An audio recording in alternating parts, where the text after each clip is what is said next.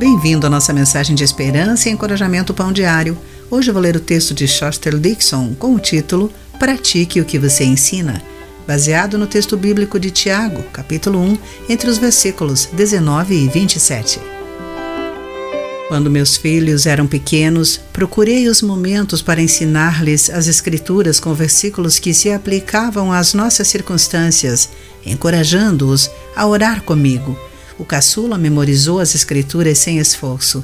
Se eu precisasse de um texto, ele me interrompia citando versículos que ilustravam a sabedoria divina. Um dia, irritei-me e falei duramente com ele.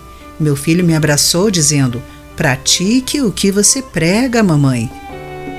Esse lembrete repercute o conselho de Tiago enquanto se dirigia aos judeus cristãos espalhados em vários países.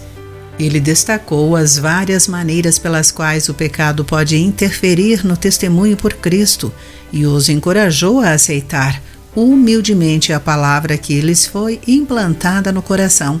Ouvir, mas não obedecer às Escrituras, torna-nos como os que se olham no espelho e se esquecem de sua aparência.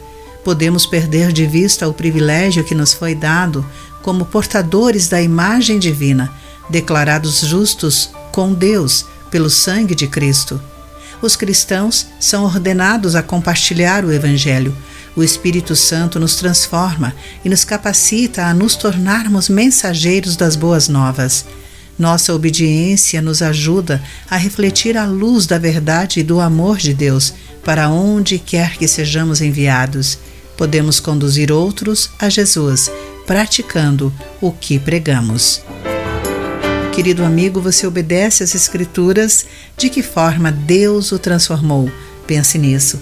Eu sou Clarice Fogaça e essa foi a nossa mensagem do dia.